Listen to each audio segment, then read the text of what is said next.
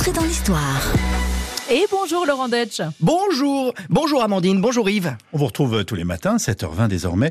En plus du samedi à 13h30, il est toujours important de le rappeler. Et vous allez éclairer l'actualité grâce à votre passion de l'histoire. Et aujourd'hui, donc, c'est la rentrée des classes. Nos chers écoliers reprennent leurs cartables et leurs cahiers. Et pour cela, il faudrait remercier Charlemagne, paraît-il. Ah bon Eh oui, bah, vous connaissez la chanson de France oui. Gall, qui a eu cette idée folle, un jour d'inventer l'école, c'est ce sacré Charlemagne, c'est mignon, c'est accrocheur, mais c'est surtout pas vrai. Ah bon, mais alors pourquoi dit-on cela? Ça n'est quand même pas à cause de cette sacrée France-Galles. Non, c'est plutôt à cause d'un moine, un certain Notker de Saint-Gall. Et là encore, Saint-Gall, ça n'a rien à voir avec France-Gall, puisque c'est une ville qui est en Suisse et Bon. pas en France. Là, on est un peu perdu quand même. hein. Je vais tout vous expliquer. Oui. Notker de Saint-Gall vivait au IXe siècle, peu après la mort de Charlemagne, et il va écrire un recueil d'anecdotes sur la vie de notre célèbre empereur à la barbe fleurie. Mais cette œuvre reflète une vision plus idéalisée qu'historique. C'est de la propagande?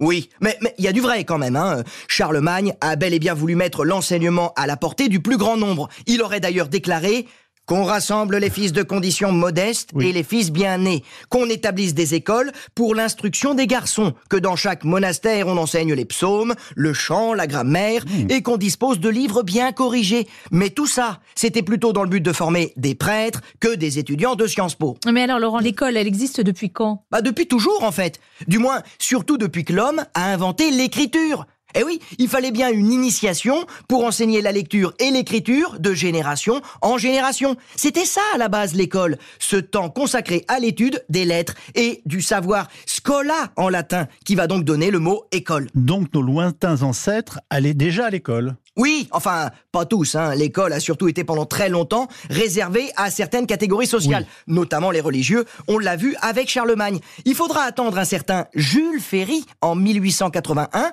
pour rendre l'école laïque, gratuite et obligatoire. C'est à lui que l'on doit le système scolaire qui perdure encore aujourd'hui. Donc logiquement, et pour conclure, France Gall aurait dû chanter qui a eu cette idée folle un jour de rendre l'école laïque gratuite et obligatoire C'est ce sacré Jules Ferry. Mais ça sonne moins bien, je suis pas sûr qu'elle aurait vendu autant de disques. En effet, sacré Laurent. Euh, demain, vous nous parlez de quoi?